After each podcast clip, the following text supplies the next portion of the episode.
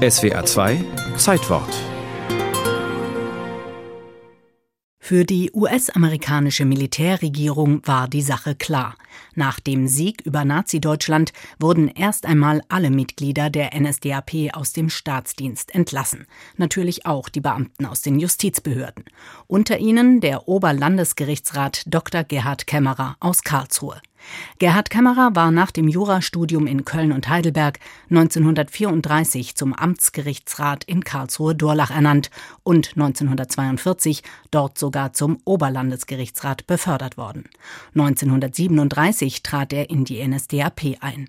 Auf der anderen Seite hat er diese Jurisdiktion der Nationalsozialisten nicht einfach so umgesetzt, sagt Angela Borgstedt, Historikerin an der Universität Mannheim. Zum Beispiel, dass er gewagt hat, eine Entscheidung zu treffen, die nicht im Sinne des Regimes war und die Beschlagnahme von jüdischem Vermögen verhindert hat. Außerdem versammelte Kämmerer in seinem Haus Regimegegner, um die Lage in Deutschland zu diskutieren und verbotene Auslandssender zu hören. Zu diesem Kreis gehörten unter anderem Hermann Veit, Sozialdemokrat, erster Bürgermeister Karlsruhes nach dem Zweiten Weltkrieg und späterer Wirtschaftsminister von Baden-Württemberg, der Notar Franz Ripfel sowie Kämmerers ehemaliger Kollege Karl Eisemann, der als Jude entlassen worden war. Eben diesen Karl Eisemann sowie zwei weitere Juden versteckten Gerhard Kämmerer und Ripfel während der letzten Kriegswochen. Gerhard Kämmerer empfand es deswegen als große Ungerechtigkeit, dass er nach Kriegsende von der US-amerikanischen Militärregierung aus dem Staatsdienst entlassen wurde.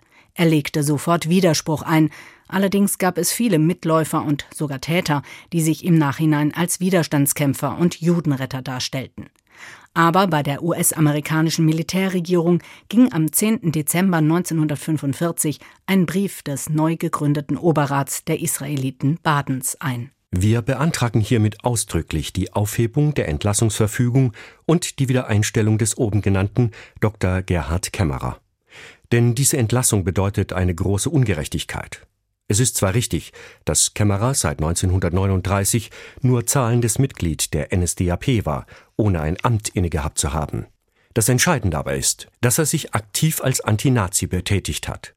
Schon 1942 bot er sein Haus Juden und anderen von der Gestapo Verfolgten als Zufluchtsort an.